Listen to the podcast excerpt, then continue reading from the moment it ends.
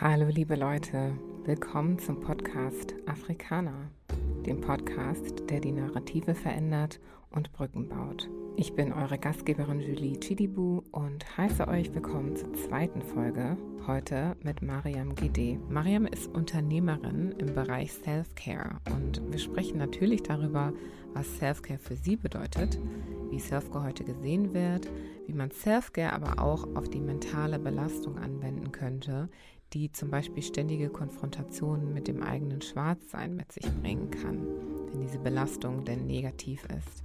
Wir sprechen kurz über den Vibe unter Schwarzen, wie es ist, sein eigener Boss zu sein und wie Mentoring dabei helfen kann, Orientierung und Hilfestellung in der Gestaltung des eigenen Lebensweges zu geben.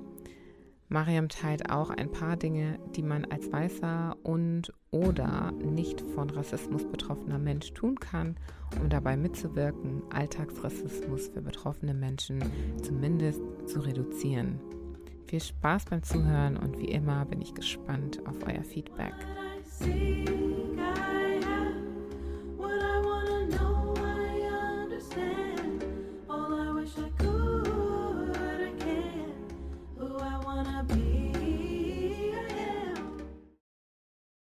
Hi Mariam, schön, dass du heute da bist. Hallo, danke, dass ich hier sein darf. Mariam, du bist Unternehmerin und lebst auch in Hamburg. Stell dich doch mal kurz vor, dass äh, die Zuhörer und Zuhörerinnen wissen, wer du bist. Okay, dann lege ich einfach mal los. Mein Name ist Mariam Gede. Ähm, ich bin 33 Jahre alt, in Hamburg geboren und aufgewachsen. Und ähm, genau, bin hier zur Schule gegangen, habe hier mein Abi gemacht und bin dann irgendwann zum Studieren nach Amerika gegangen. Okay.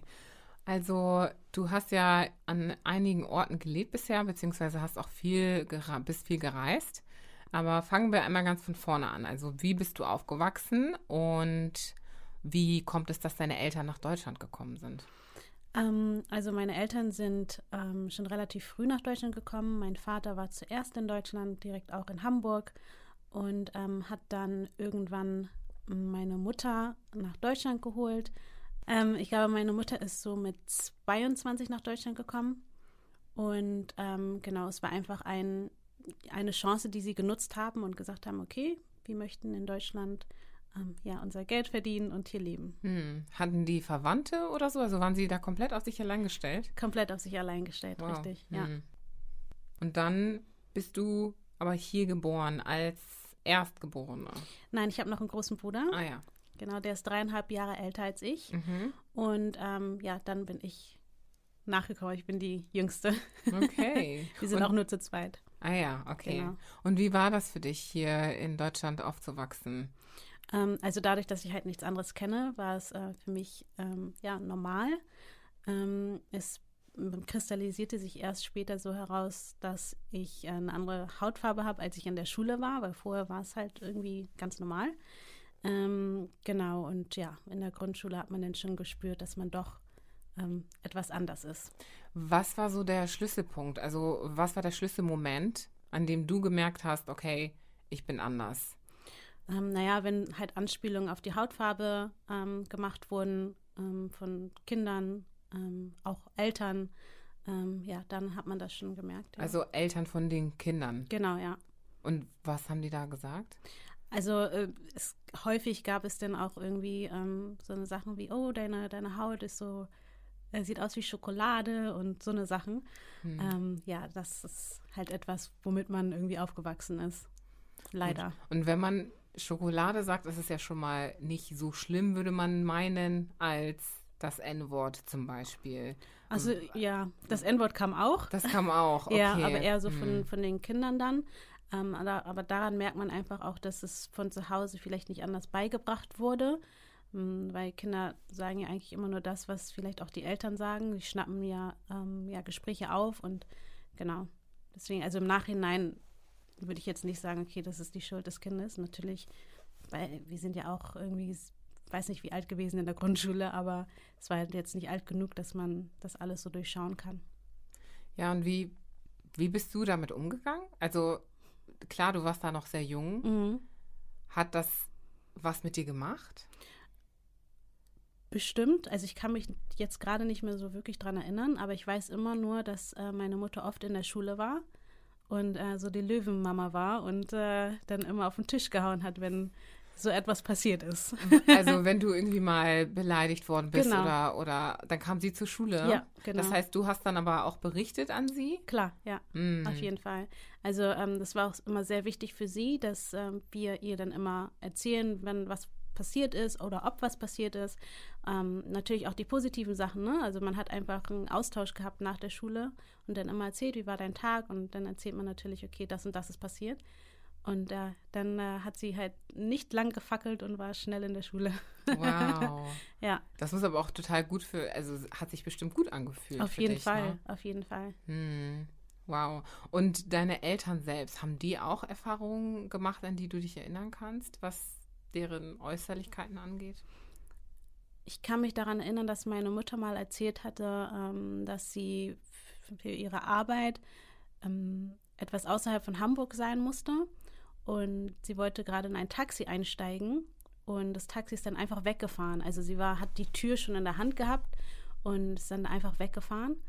Und das Krass. muss einfach darauf, ähm, ja, es muss einfach der Grund gewesen sein, dass sie mit der Hautfarbe, ne, weil dennoch am Ende ein Mittelfinger kam und obwohl meine Mutter halt nichts gemacht hat, sie wollte eigentlich nur ein Taxi nehmen, ne? Ja. Und ja, Wow. also, Oh also meine Mutter hat auch auf jeden Fall schon viel mitgemacht. Von meinem Vater weiß ich leider nicht so viel, aber ja, meine Mutter hat äh, da einiges mitmachen müssen. um nochmal zurückzukommen zu deiner Erziehung und deinem Leben als junges Mädchen. Du bist dann hier zur Schule gegangen und wie war grundsätzlich diese Schulzeit für dich? Hm, Ich hatte eine gute Schulzeit. Ähm, ich hatte immer Freunde und ähm, mein Bruder und ich, wir haben immer sehr viel Sport gemacht und haben auch immer getanzt. Und das heißt, dass sich das irgendwie schon in der Grundschule rauskristallisiert hat und dann sich langgezogen hat bis zum Abschluss eigentlich. Oh wow, ihr Genau. gemeinsam habt äh, dann in der Schule auch getanzt, ja? Ja, ja, da, gibt, da gab es halt verschiedene Kurse und die man dann belegen konnte. Und, ja. Und mein Bruder war halt immer Fußball und halt immer irgendwas mit Sport. Und ich ähm, habe dann nachgezogen. Wir kennen ja auch das Klischee, schwarze Menschen können so gut tanzen und können so gut singen und können so gut, ja, alles, was irgendwie körperlich ist. Ähm, was sagst du zu jemandem, der so denkt und äh, das so voraussetzt für dich? Weil du tanzt ja und ähm, Genau. würdest im Prinzip in, dieses, in diese Klischee-Box fallen. Würdest du, was ist da deine Antwort?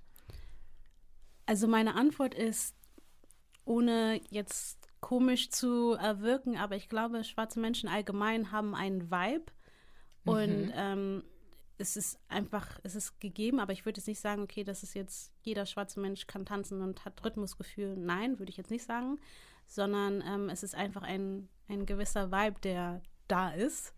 Und ich glaube, das ist eher, was die Menschen meinen. Und ähm, also aus meiner Sicht. Und ähm, auch irgendwie jemanden zu, also zu sagen, okay, du kannst auf jeden Fall Basketball spielen, weil, weil du schwarz und groß bist, das ist, das ist, das ist Quatsch. weil ich glaube, da gehört einfach viel, viel mehr dazu. Und auch wenn es um, ums, ähm, um Fußball geht oder andere Sportarten, dafür, dazu braucht man auch wirklich Talent. Und ja, es, es reicht nicht nur schwarz zu sein. Mhm. Aber der Vibe existiert. Das, ähm, wie Ja. würdest du diesen Vibe, also wie kann man den sehen? Kannst du den nochmal näher beschreiben? Ähm, ich, ich weiß gar nicht, ob ich den näher beschreiben kann, aber es ist, es, man, es ist einfach da, man spürt den einfach irgendwie.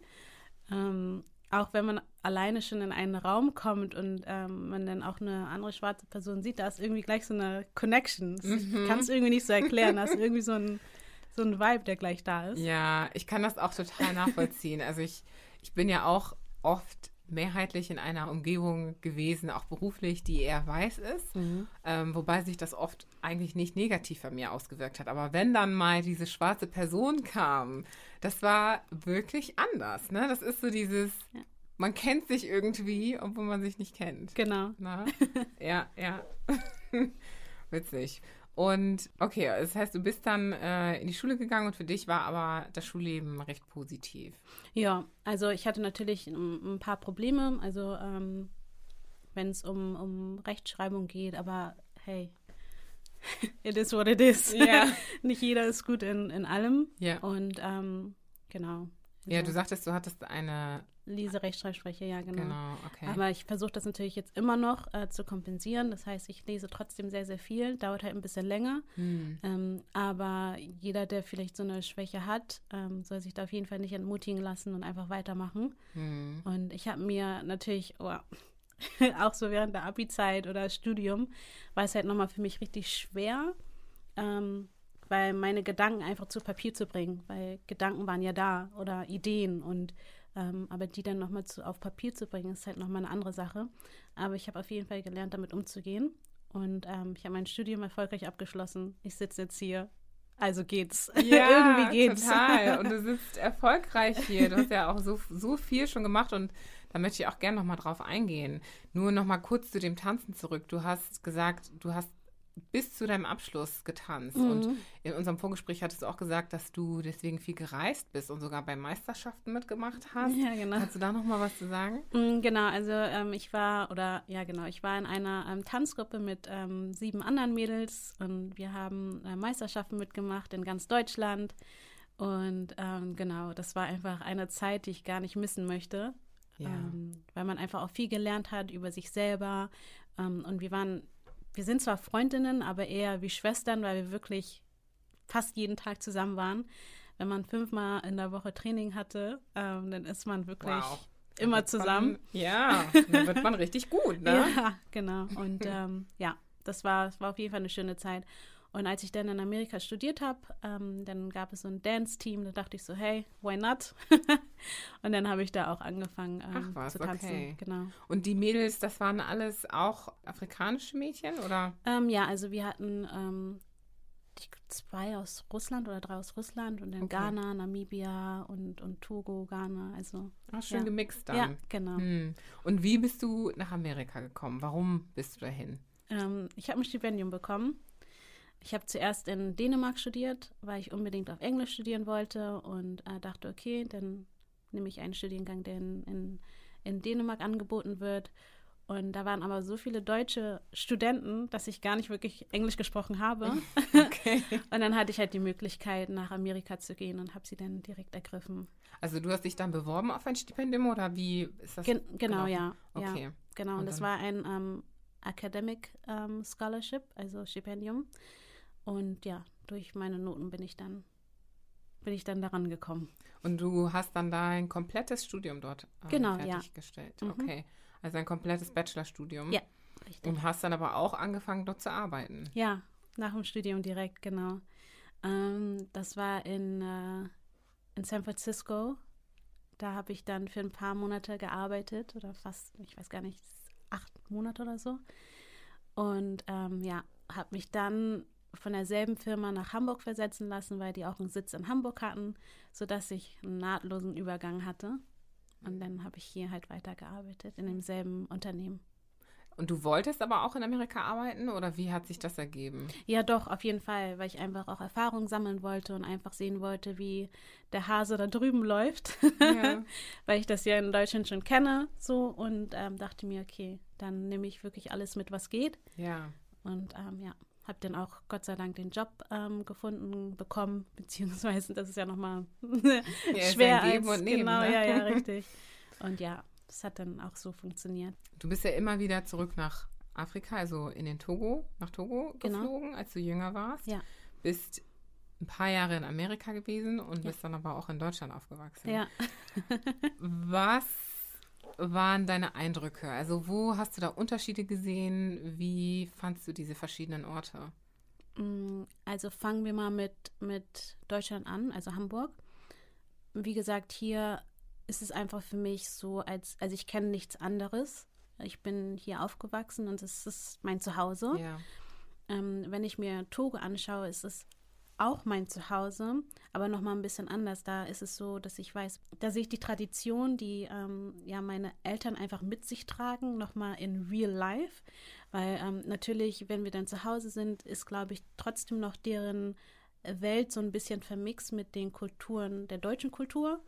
Ähm, weil meine Mutter zum Beispiel auch so früh nach Deutschland gekommen ist, mit 20 oder 21, ähm, sodass sich das alles nochmal ein bisschen vermixt hat. Und wenn ich dann nach Togo fliege, ist es dann nochmal ein bisschen was anderes, weil ich dann wirklich sehe, okay, hier kommt meine, kommt meine Familie her mhm. und ähm, verstehe einfach mich dadurch auch nochmal ein bisschen anders. Ähm, ja, und weiß einfach auch, dass es trotzdem mein, mein Zuhause ist. Also auch immer, wenn ich, wenn ich da bin, ich bin jetzt auch wieder demnächst da und ähm, weiß einfach, dass ich mich darauf freuen kann, mit meiner Familie irgendwie zusammenzusitzen und ähm, einfach den Austausch zu haben. Und ähm, genau, und dann, oder das Essen und alles Mögliche ist einfach, darauf freue ich mich enorm. Ja, das ähm, Und wenn ich an Amerika denke, ähm, denke ich eher an so meine Studium, äh, Studiumzeit und aber nicht wirklich an zu Hause. Es ist ein Ort, wo ich gelebt habe. Es hat Spaß gebracht, aber könnte jetzt nicht sagen, okay, ich muss, ähm, ich, ich muss da leben. Das, das habe ich da zum Beispiel nicht. Ich könnte mir vorstellen, nochmal für ein, für, ein, für ein Jahr oder so dorthin zu ziehen, aber langfristig würde ich das nicht wollen. Einfach auch, weil das nicht wirklich mh, mm, ich würde da jetzt nicht hinziehen wollen, also langfristig. Das heißt, dass ich sage, okay, ich, ich lebe da jetzt mein ganzes Leben, ähm, sondern weil mir da einfach ein Stück Kultur fehlt. Ähm, okay, interessant. Genau, ja. Und das es gibt ja auch so viele verschiedene Kulturen. Ne? Genau, ne? ja. Also liegt es daran, dass das so ein Melting Pot dieser Kulturen ist? Oder? Ja, also ich muss auch dazu erklären, dass ich in ähm, drei verschiedenen Staaten gewohnt habe. Ja. Virginia, ähm, Mississippi und dann in Kalifornien. Und ähm, die sind komplett unterschiedlich, also wie Tag und Nacht. Und okay. Aber ich weiß trotzdem, dass es halt nicht irgendwie ein, ein Land ist, wo ich langfristig leben möchte. Und ähm, ich könnte mir nicht vorstellen, in Togo zu leben. Ähm, aber einfach auch, weil ich das als mein Zuhause sehe. Und in Deutschland, ja, Hamburg sowieso, weil ich, ich bin ja hier. Und genau. Okay, das heißt, du könntest dir vorstellen, im Togo zu leben. Ja. Und du könntest dir, also, und du lebst in Deutschland. Genau. Das heißt, wenn du es dir aussuchen würdest, Togo oder Deutschland. Ich sag immer, ich würde gerne, wenn es in Deutschland kalt ist, in Togo leben und dann, ah, ja. äh, also immer hin und her pendeln. Okay, wenn dann der Sommer angekommen ist, genau. dann wieder zurück. Okay. Genau. ja, kann ich gut verstehen, gerade wenn man aus dem Norden kommt. Ja, ja. ja. Vor allen Dingen, wenn es wieder schneit, äh, irgendwie Ende März, dann denkst ja. du dir auch, oh, oh no. Gott. Das war auch wieder ein Schock, ne? Ja. Dann bist du aber wieder nach Deutschland zurückgekommen. Genau. Und hast hier weitergearbeitet. Ja. Wie war das? Mm, es war anfangs gut. es war anfangs gut.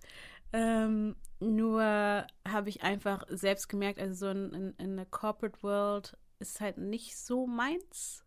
Ähm, Woran hast du das gemerkt? Also ich glaube, es, es, lag eher daran, dass ich gemerkt habe, dass ich gerne was Eigenes haben möchte oder aufbauen möchte. Und ähm, es hat jetzt nicht wirklich was damit zu tun mit den Menschen, die ich gearbeitet habe, weil es war immer richtig cool mit den Menschen, die ich mit den Personen, die ich gearbeitet habe, aber es war einfach eine innere Entscheidung, also so ein Herzenswunsch, einfach wirklich das zu tun, was ich ähm, mir so vorstelle, ohne irgendwie Druck und ohne ähm, jemanden anders die Taschen voll zu machen. genau, das war so ein bisschen mein Gedanke dahinter. Mhm. Die lieber selbst die Taschen voll machen. Und wie ist das für dich als Unternehmerin jetzt? Weil du bist ja, du hast ja dein Unternehmen gegründet, mhm. Mia Cosa. Genau. Kannst ja gleich nochmal auch kurz erklären, was das ist, mhm. ähm, für diejenigen, die das nicht kennen. Aber du hast es ja angefangen, als du noch angestellt warst, ne? Ja, genau. Also, wie hast du das geschafft? Ähm, also, mein Angestelltenjob hat ähm, Miyakosa sozusagen finanziert. okay. Also ich ähm, ne, muss ja irgendwo mein Startkapital herhaben. Ja, das heißt, ähm, viel gearbeitet und ähm, habe das, was ich verdient habe, ähm, natürlich auch angespart, aber hauptsächlich auch in Miyakosa gesteckt und hab, musste erstmal sehen, ob es überhaupt funktioniert. Weil man hat immer so viele Ideen und so viele Einfälle und denkt, okay, das klappt alles so. Aber bis man dann irgendwie loslegt, äh, weiß man noch gar nicht, okay, klappt es denn wirklich? Und äh, genau, das ist dann halt ne, die Frage, sodass ich mir gesagt habe, okay, ich habe jetzt erstmal ein ähm, festes Stammbein und ähm, habe meinen Vollzeitjob und mir kann dann ja auch nichts passieren. Und genau, dann habe ich mich dann dazu entschieden, das Vollzeit zu machen, also mit Miakosa. Mhm, das ist jetzt ungefähr ein Jahr her, ne? Genau, dass du, ja, dass richtig. du den anderen Job ähm, äh, aufgegeben hattest. Genau. Das heißt, du hast dich, ich habe nochmal nachgeschaut, also so vor viereinhalb Jahren hast du angefangen Mhm. mit äh, der Selbstständigkeit und dann hast du jetzt vor einem Jahr circa ja komplett das Ruder in die Hand genommen sozusagen. Und da frage ich mich, weil du ja auch gesagt hast, ja, du hast erst im Angestelltenverhältnis angefangen, hast du aber danach irgendwie mal Zweifel gehabt? Ja, ja. Ja. ja. also ich glaube, dass, also Zweifeln gehen, glaube ich, irgendwie nie ganz weg, ähm, Okay. weil es ja wirklich auch immer so ein Auf und Ab ist und ähm, manchmal spielen die Gedanken auch irgendwie einen Streich mit dir und dass du dann sagst, okay, hey, bist du dir sicher? Ähm, und man hat einfach auch Höhen und Tiefen. Das gehört aber auch das gehört einfach auch irgendwie dazu. Denkst du vielleicht auch drüber nach, ähm, wie es gewesen wäre, wenn du mehr Arbeitserfahrung als Angestellte gesammelt hättest? Ob das irgendwie einen Unterschied gemacht hätte? Auf jeden Fall. Also ähm, ich habe nämlich jetzt auch die letzten paar ähm, Wochen oder eher gesagt Monate auch darüber nachgedacht, ähm, vielleicht nochmal fest eingestellt zu sein. Einfach Ja, um, echt? m, ja, weil ich habe auch eine Weiterbildung gemacht zum Projektmanagement, also jetzt äh, während meiner Selbstständigkeit. Und ähm, würde dann einfach nochmal sehen wollen, wie das in einem Unternehmen funktioniert, sodass ich das dann auf Miakusa anwenden kann. Mhm. Ähm, genau, das ist einfach so ein bisschen äh, der Gedanke, den ich da habe, weil man in einem Unternehmen doch schon ähm, viel mitnehmen kann. Ähm, einfach auch, weil da vielleicht auch festgefahrene Strukturen sind. Das soll jetzt gar nicht negativ äh, irgendwie rüberkommen, aber ähm, dass man vielleicht diese Strukturen sich aneignet, lernt und das dann auf ähm, ja, sein eigenes Unternehmen ja, projiziert, sag ich mal. Ja. Ja, man hat ja auch diese Sicherheit, wie du gesagt hast. Ja. Ne? Das heißt, du kannst so viele Dinge ausprobieren Genau. und vielleicht andere Rollen einnehmen Ja. und trotzdem noch in der gleichen im gleichen Unternehmen bleiben. Das kann man natürlich nicht, wenn man selbstständig ist und plötzlich ein anderes äh, Unternehmen aufbauen. Genau. Mhm. Ja, spannend. Und wie fühlt sich das für dich an, jetzt dein eigener Boss zu sein? Traumhaft. Ja. Ja, also es ist, es ist sehr, sehr schön, ähm, einfach auch, weil man sich die Zeit selbst einteilen kann. Ähm, ich bin zum Beispiel kein Morgenmensch. Ich bin erst so gegen äh, ja, 15 Uhr kann ich mich erst so richtig, richtig konzentrieren. Okay, wow, das Ähm, ist dann deine Peak-Zeit sozusagen. Ja, ja, genau. Also Mhm. es ist, es hört sich zwar sehr, sehr spät an und es he- heißt jetzt nicht, dass ich erst um 15 Uhr irgendwie anfange zu arbeiten, aber ähm, so, wenn ich mich wirklich konzentrieren muss und ähm, Dinge tun muss, wo, wo keine Fehler irgendwie passieren dürfen, dann ist es halt eher ähm, nachmittags bis hin in die Nacht rein. Also ich arbeite Mhm. lieber irgendwie nachts, ähm, wo dann auch wirklich, wo ich keine Nachrichten auf mein Handy bekomme oder nichts, wo ich weiß, okay, ich habe meine Musik an und es ist ruhig. Ja, Und nichts kann mich ablenken. Und kann sich Genau. fokussieren. genau. Ja, das verstehe ich total. Ich habe das umgekehrt äh, im, am frühen Morgen. oh wow, Also okay. ich stehe dann gerne, wenn ich weiß, ich muss mich auf viele Dinge fokussieren und meine To-Do-Liste abarbeiten, dann stehe ich gerne mal so um 4 Uhr morgens auf wow. und äh, arbeite dann bis 9 oder so durch Mhm. und dann weiß ich, ja, ich war produktiv. Okay. Also ich kenne das total, kann ich total nachvollziehen. Das ist total gut, wenn man so, eine, so einen Rhythmus für sich gefunden hat Ja, ne? und weiß, genau. wann bin ich so in meiner Höchstform. Ja, und das geht halt in der Angestelltenwelt, geht das nicht, ne? Da Ja. muss man halt eine, wenn, äh, in einer oder ab einer bestimmten Uhrzeit dann im Office sein Hm. und dann hast du deine acht Stunden da abzusitzen und das ist halt, ne? Ja, ich Ja. meine, gut, vielleicht ändert sich das jetzt auch, ne? Man merkt es mit New Work und äh, Stimmt, ja. ne, der Pandemie spannend, ja. und Homeoffice und Ja. so weiter. Und Ja. das Coole ist einfach aber auch, dass ähm, Unternehmen gemerkt haben, es ist egal, wo der, ähm, wo der Angestellte oder Angestellten, wo, wo die sind. Ja. Und die können nämlich auch aus Spanien arbeiten und sie sind trotzdem produktiv, sogar vielleicht sogar noch produktiver. Einfach weil ähm, Work-Life-Balance da auch ein bisschen, ähm, ja, das nochmal begünstigt. Hm. Ja, Das ist wirklich spannend, wie sich das entwickeln wird jetzt mhm. die nächsten Jahre. Bin ich auch mega ähm, ja, neugierig zu sehen. Und jetzt bist du Unternehmerin, Entrepreneur, so steht das bei auf deinem LinkedIn-Profil. Wie ist das für dich in dieser neuen Welt, also in dieser Umgebung von anderen Unternehmern und Unternehmerinnen? Bist du da, also bewegst du dich in der Umgebung oder wie, wie gestaltest du das? Ähm, auf jeden Fall. Also ich glaube, es ist super, super wichtig, sich immer mit Menschen zu vernetzen, die was ähnliches machen wie du. Ähm, jetzt nicht vielleicht in denselben Bereich, aber einfach ähm, auch als Unternehmerin unterwegs sind. Und äh, vielleicht haben die dieselben Struggle wie du, dieselben Fragen wahrscheinlich auch. Mhm. Dass man sich da dann einfach ähm, ja, austauschen kann und sich gegenseitig unterstützen kann. Und gibt es auch viele andere schwarze Frauen als Unternehmerin, die du, auf die du triffst? Ähm, was heißt viele? Also mir ist es immer noch zu wenig. Ja. Ähm, aber ich glaube, wir bewegen uns in die richtige Richtung. Und ähm, ja, deswegen habe ich auch ähm, meine Events, also Black Female Business, auch gegründet ja. ähm, mit Lioba zusammen. Und äh, wo wir einfach wirklich schwarze Frauen zusammenbringen möchten, die vielleicht sogar noch angestellt sind oder ähm, schon, schon ähm, ihr eigenes Unternehmen haben, sodass man da einfach wirklich ein Netzwerk schafft, um ähm, ja, schwarze Frauen voranzubringen. Ja, also vielleicht nochmal um einen Schritt zurück für die Zuhörenden. Mhm. Was ist nochmal Miakosa ah, und ja. was ist Black Female Business? Genau, also äh, Miakosa ist eine Self-Care-Brand, ähm, die ich ähm, 2020 online geschaltet habe. Ich habe einen Online-Shop mit äh, Self-Care-Produkten, wie zum Beispiel äh, Shea-Butter, Kerzen, also alles das, was man äh, zu seiner Self-Care-Routine braucht. Ähm, und genau, Black Female Business ist ein, ähm, ein Netzwerk für schwarze Frauen, ähm, wo wir zusammenkommen, wo wir verschiedene Workshops haben oder auch ähm, Events veranstalten, um ähm, genau die schwarze Frau in dem Fall sichtbar zu machen.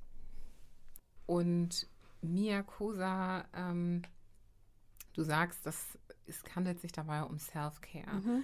Ähm, Thema Self-Care ist ja auch nochmal so sehr groß geschrieben in den letzten ja. paar Jahren. Jetzt wahrscheinlich auch durch die Pandemie, Pandemie nochmal, ja, äh, extra angekurbelt, dieser Diskurs. Was bedeutet Self-Care für dich?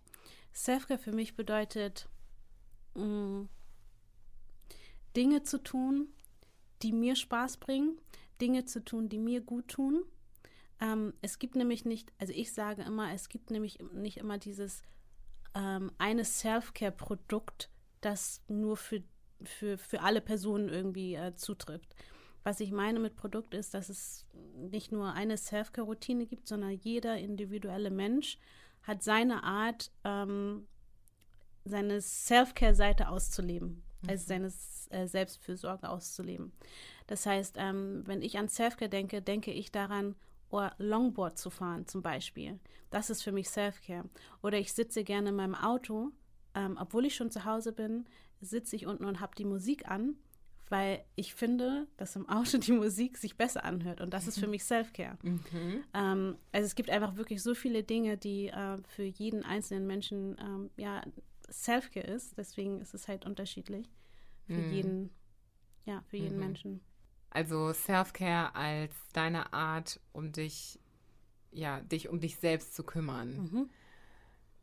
Merkst du auch, dass, so, dass es so in den sozialen Medien aber sehr oft darum geht, ähm, an sich selbst zu denken im Sinne von ähm, egozentrisches Denken und Kommunizieren? Also so in Richtung, ähm, es geht um mich zuallererst und alles andere ist mir egal. Und äh, ähm, da stellt man sich so vielleicht die Frage, okay, was, was bedeutet dann Gemeinschaft, beziehungsweise welcher Platz hat, welchen Platz hat Gemeinschaft dann noch, mhm. wenn alle immer wieder schreien, Selbstfürsorge, mhm. ähm, Self-Care, ich, ich, ich. Mhm.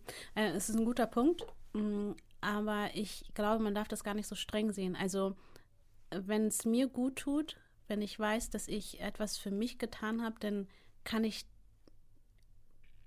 dann kann ich auch, ähm, kann ich auch Dinge weitergeben an andere Menschen. Aber wenn es mir selbst schlecht geht, dann ist es schwer, jemand anderes was, was Gutes zu tun. Mhm. Es ist genauso wie wenn man im Flugzeug sitzt und ähm, da sagen die, okay, you put on your mask first. Also das heißt, du ähm, tust dir die Maske zuerst auf, bevor du jemand anders hilfst. Und ähm, du kannst halt niemand anders helfen, wenn du dann irgendwie struggles oder wenn du da gerade nicht klarkommst. Und das, das ist, glaube ich, eher, eher diese Selbstfürsorge. Ja. Und es hat jetzt nicht damit, nichts damit zu tun, dass du dann sagst, okay, ich äh, kümmere mich nur um mich und alle anderen sind mir egal. Das ist nicht der Fall. Es ist einfach nur, dass du dich aber dann erst rausnimmst und sagst, okay, ähm, ich kümmere mich um, um meine Gefühle, um mein Herz, um, um meine Gedanken, um meine Seele, bevor ich ähm, weitergeben kann. Ja, und wann ist dieser Moment gekommen, an dem man weitergeben kann? Weil im Flugzeug kann ich das auch total verstehen. Ja, du bist in diesem Moment und setzt dir diese Maske auf, dann ist sie aufgesetzt. Das mhm. heißt, du weißt, dieser Moment von Self-Care sozusagen ist vorüber mhm. und jetzt kannst du deine Aufmerksamkeit auf andere richten. Aber wie machst du das in dem Kontext von Self-Care? Ähm, also ich kann das natürlich auf mich äh, projizieren. Ja. Jetzt. Ähm, also ich hatte eine Zeit lang, wo es mir nicht gut ging und ähm, so dass ich anderen Menschen auch nicht helfen konnte, beziehungsweise irgendwie denen geschweige denn irgendwelche Ratschläge geben. Ähm, bei mir war der Punkt da, wo ich gesagt habe, okay, hey, ich bin happy ähm, mit der Person, die ich jetzt bin. Ich bin happy mit dem, was ich mache und ich kann ähm, ich sag mal so, ich kann meine Liebe weitergeben. Ich kann, ne, also für jeden ist dieser Punkt unterschiedlich. Und bei mir war erst dann, wo ich gemerkt habe, okay, hey, ähm, ich sprudel über von, von, von, Liebe oder keine Ahnung, von dem, was ähm, du zu geben hast. Richtig, mhm. genau. Ähm, sodass ich dann gemerkt habe, okay, hey, mir geht's gut, ich bin happy mit mir selber und ich kann weitergeben. Okay. Das heißt, im Umkehrschluss sollte man schon wissen, wann dieser Punkt da Auf ist Fall, für ja. einen selbst, Auf jeden damit Fall. man das dann auch entsprechend kommunizieren kann, vielleicht. Ja. Ne? Ja. Hm. ja, vielleicht ist das so das, was vielleicht fehlt irgendwo, sich darüber Gedanken zu machen, wann, ich will jetzt nicht sagen, hört Selfcare auf, weil man soll ja natürlich sich immer mhm. um sich selbst sorgen, beziehungsweise man soll sich natürlich immer um sich kümmern und dafür sorgen, dass es einem selbst gut geht. Mhm. Aber ähm, bedeutet das dann immer, dass man in Höchstform sein muss, bevor man irgendwie die Hand ausstreckt oder Ne, das ist so. Ja, nicht, nicht unbedingt, natürlich mhm. nicht. Ähm, äh, aber jeder, wie gesagt, es ist halt eine individuelle Sache. Ja. Und ähm, ich habe einfach gemerkt, ich konnte es in dem Moment einfach nicht ja. weitergeben, ähm, beziehungsweise konnte ähm, ja nicht für irgendjemanden da sein. Ähm, deswegen, genau, es ist halt so in, zu dem Zeitpunkt dann passiert, wo, wo ich dann ready war sozusagen. Mhm. Hast du für dich also jetzt so eine gute Balance gefunden in der Art, wie du dich so selbst regulierst? Ja, auf jeden Fall. Also ich konnte auch eine Zeit lang einfach auch nicht Nein sagen. Das heißt, wenn mich irgendjemand gefragt hat, okay, kannst du mal helfen, kannst du mal dies, kannst du mal das? Und ich habe immer Ja gesagt, ohne ähm, wirklich darauf zu hören, ob kann ich das überhaupt? Habe ich da überhaupt Kapazität? Geht das von der Kraft her? Und ähm, das sind halt auch so eine Sachen, wo du dann sagst, okay, hey, nein, ich kann jetzt nicht. Und ähm, das funktioniert jetzt nicht. Hm. Ähm, man muss sich da halt auch die Grenzen dann setzen. Ja, sich selbst die Grenzen setzen und genau. dann die auch kommunizieren. Richtig, ne? das Kommunizieren ist halt das, das, das große, das große Ding. Ja. ja.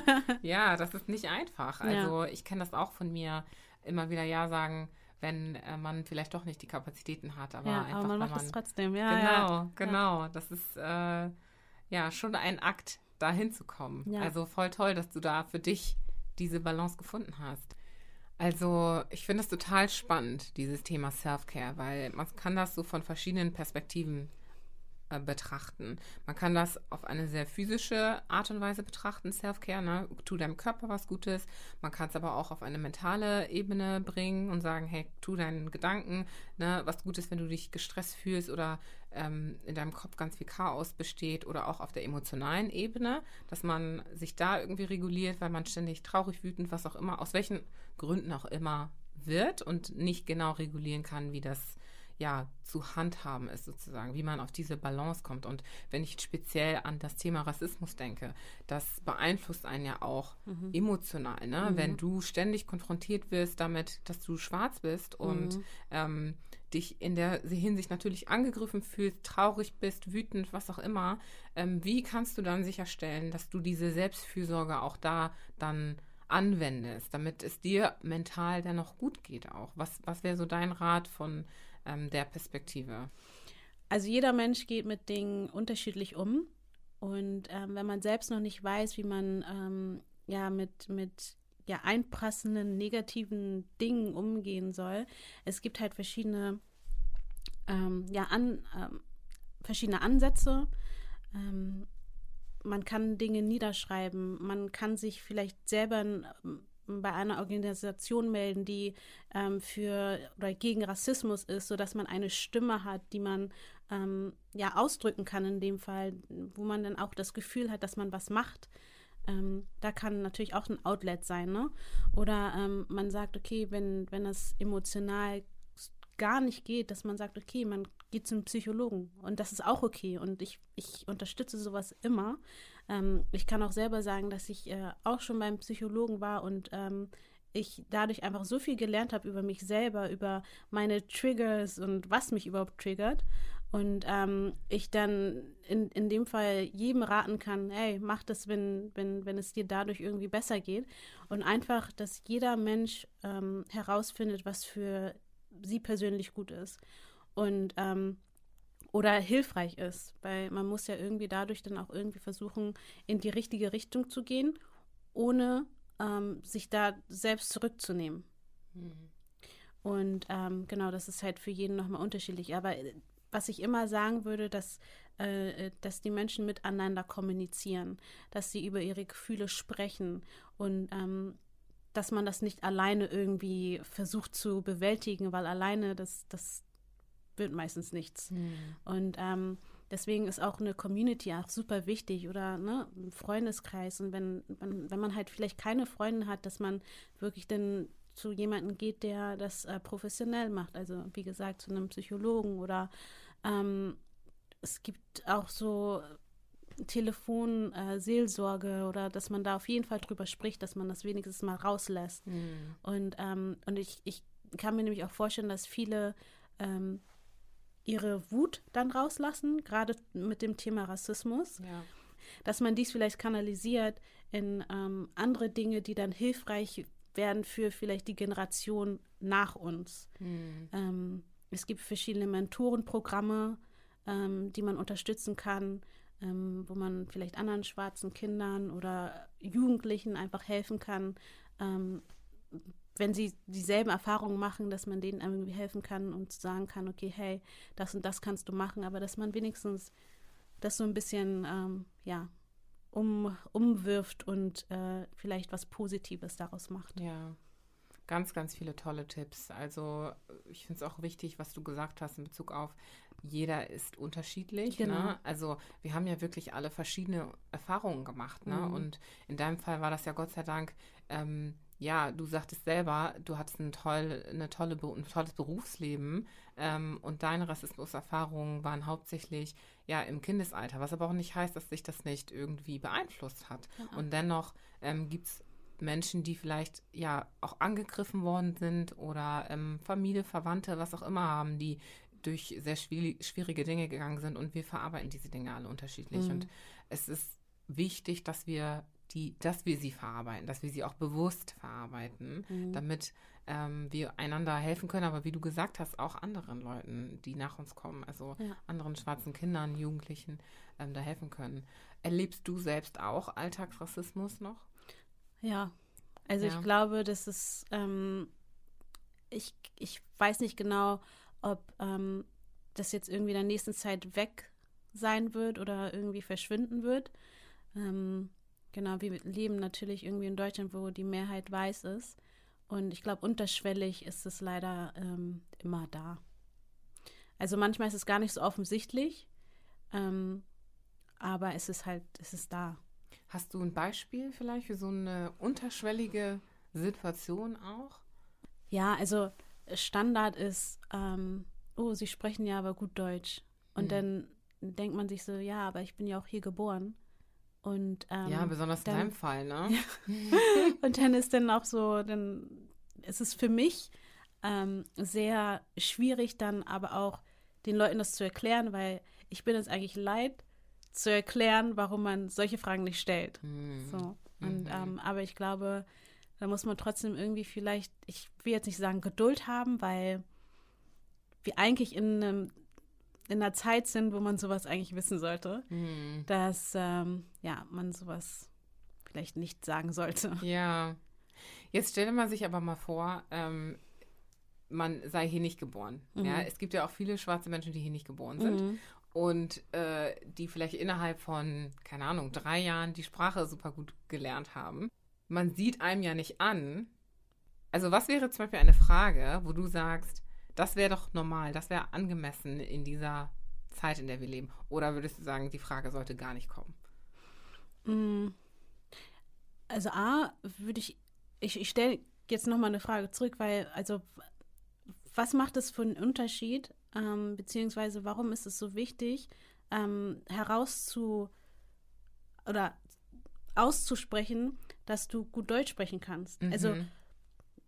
Nur wegen meiner Hautfarbe oder was ist oder was sagt ähm, oder wie sieht eine Person aus, die Deutsch sprechen soll Mhm. oder kann? Also Mhm.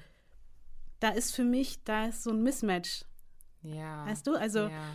warum überhaupt die Frage? Also Ja, warum das soll ich denn kein Deutsch sprechen ja, können? das heißt, wir leben in einer, also willst du damit sagen, wir, wir leben in einer Zeit, jetzt zumindest, in der das eigentlich außer Frage sein sollte. Ja.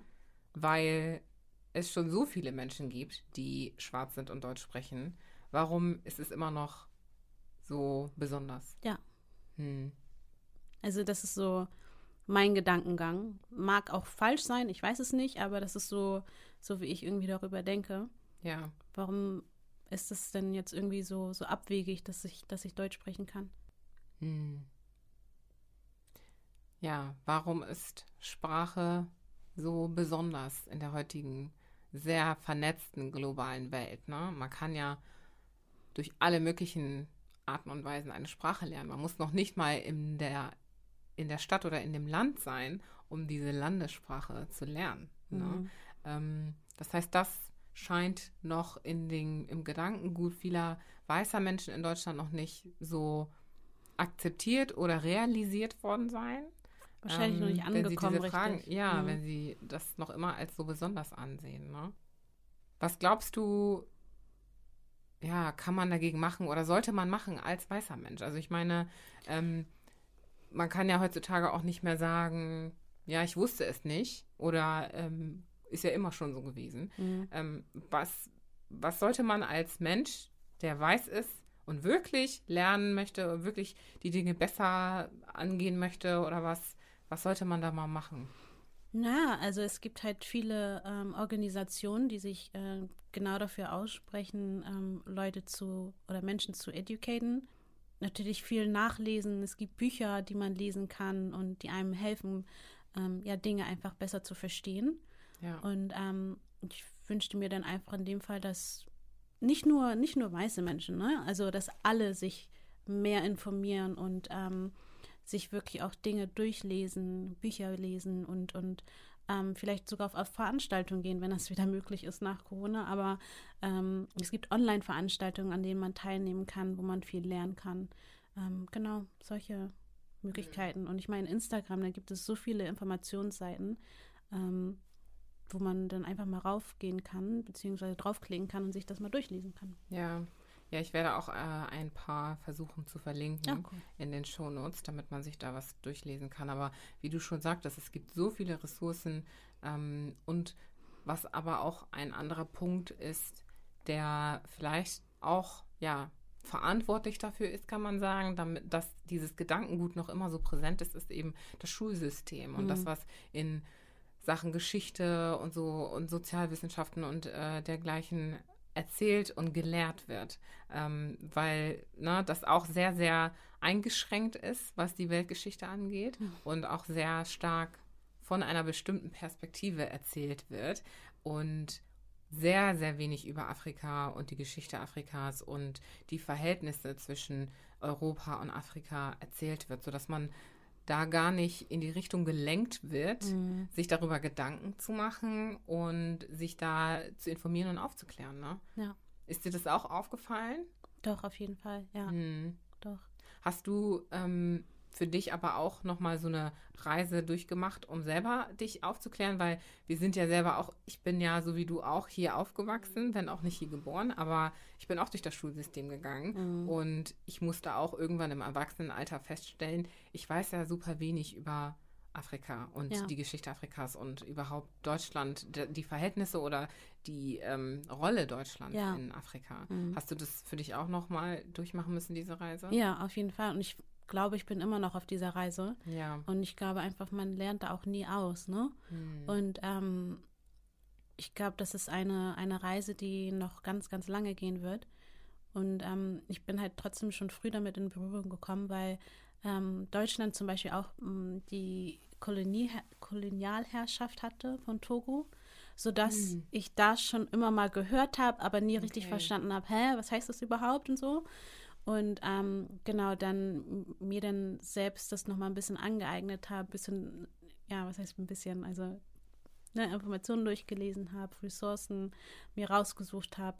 Und ähm, da gibt es trotzdem immer noch so, so viel zu lernen. Und äh, ich meine, Afrika allgemein ist riesengroß und es wurde damals einfach super krass aufgeteilt, ne? Also mhm. Engländer waren da, Belgien und ne, das ist halt alles nochmal unterschiedlich. Und von Land zu Land hast du dann nochmal eine eigene Geschichte und äh, die dann auch nochmal richtig tief geht. Ja. Mhm. Ja, also liebe Leute, tut euch selbst einen Gefallen und recherchiert, lest euch die Dinge durch, klärt euch selbst auf, um ein besseres Verständnis ähm, ja, eurer Umgebung auch zu haben und der mhm. Menschen, die sich um euch herum befinden und warum sie auch hier sind und warum das vielleicht auch äh, in der heutigen, heutigen Zeit zelebriert werden sollte, ähm, statt äh, das vielleicht als befremdlich anzusehen. Mhm. Ähm, okay. Vielleicht noch eine letzte Frage, ähm, bevor wir dann zu den Blitzfragen kommen. Okay. Ähm, was würdest du der jungen Generation unter uns mitgeben wollen? Also gerade die, die sich mehr Orientierung wünschen, mhm. mehr Vorbilder wünschen, mhm ähm, mehr Ideen darüber, was sie mit ihrem Leben machen sollten, ähm, was nicht unbedingt erwartet wird, sage ich mal in Anführungsstrichen, von der Gesellschaft aufgrund der Art und Weise, wie sie aussehen.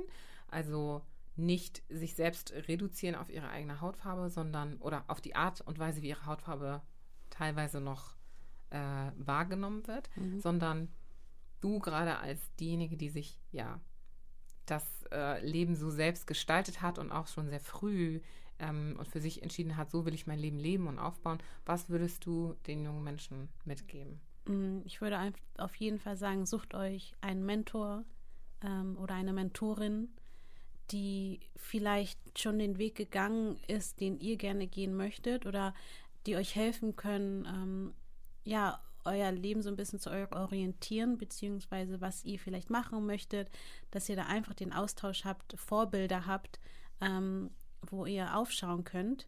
Und es gibt, wie gesagt, ich hatte vorhin auch schon, ähm, das, ich hatte das vorhin auch schon erwähnt, dass es verschiedene Organisationen gibt, auch in ja. Hamburg, ähm, wo man Anschluss ähm, finden kann, beziehungsweise auch wirklich einen, einen Mentor finden kann.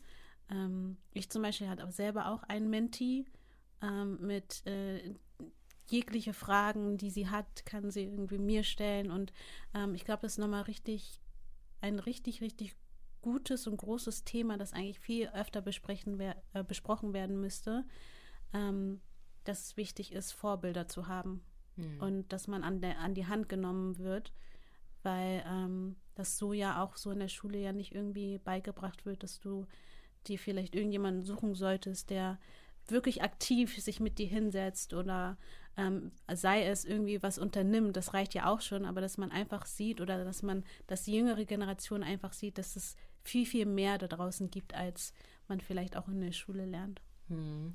Und wie bist du mit deiner Mentee zusammengekommen? Ähm, genau, also mit meiner, ähm, mit meinem Mentee bin ich zusammengekommen über Future of Ghana Germany also FOGG, die haben ein Vorbilderprogramm, wo sie wirklich äh, Mentoren und Mentees ähm, matchen. Und ähm, genau. Und ähm, ja, wir gehen den Weg schon seit, ich glaube, über einem Jahr hm. und treffen uns dann ab und zu und genau. Wow, wie toll. Ja. Hast du auch mal Feedback von ihr bekommen? Das ist ein Mädchen? Ja? Genau, also, ja, richtig, ja, okay. ja. Das, also hast du auch mal Feedback von ihr bekommen, wie sie das, wie diese Reise für sie bisher war? Ja, also sie findet das natürlich super, super cool. ähm, und wir treffen uns ähm, einmal im Monat. Und das Coole ist einfach, äh, wir beide lieben Essen. Das heißt, wir gehen halt immer essen mm. und ähm, tauschen uns dann aber trotzdem aus und ähm, haben einfach eine schöne Zeit zusammen. Und ähm, dann werde ich halt abgedatet, was bei ihr so los ist, wie es mit der Schule läuft und ähm, genau. Das wow. ist einfach sehr ungezwungen. Es ist einfach eher wie eine große Schwester.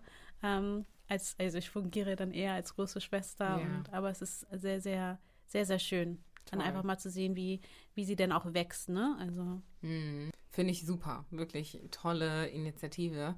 Und auch das werde ich sehr gerne äh, verlinken, dass man sich da ein ja. bisschen schlau machen kann. Auf jeden Fall. Mariam, kommen wir zu den Blitzfragen. Ich bin gespannt. Ein paar witzige Sachen ähm, oder auch nicht, je nachdem. Es kommt immer darauf an, wie du es siehst. Aber ich leg mal los. Okay. Locken oder glatt? Locken. Geld oder Zeit? Zeit. Ja? Ja. Aber das. Doch, Zeit, Zeit, Zeit. Gebraucht werden oder brauchen? Gebraucht werden. Nachteule oder früher Vogel? Well, Nachteule. das war nicht geplant übrigens, dass das gefragt wird. Balkon oder Terrasse? What, Terrasse. Hm. Gotteshand oder Zufall? Gotteshand. Afrikanerin oder Deutsche? Also impulsiv würde ich sagen Afrikanerin, aber das stimmt jetzt auch nicht so ganz, weil ich bin in mhm. Deutschland aufgewachsen, geboren und äh, bin eigentlich auch ein Hamburger Dirn. Ähm, das heißt, ich würde Deutsche und Afrikanerin sagen. Geht das? so 50-50? Nehmen wir. Nehmen wir. Mariam, vielen, vielen Dank für das tolle Gespräch. Danke für die Einladung. Hat super viel Spaß gemacht und ähm, ganz tolle Ressourcen und Impulse, die du geteilt hast. Und ja, ich bin mir sicher, dass es irgendjemandem und ganz vielen da draußen helfen wird. Vielen, vielen Dank. Danke.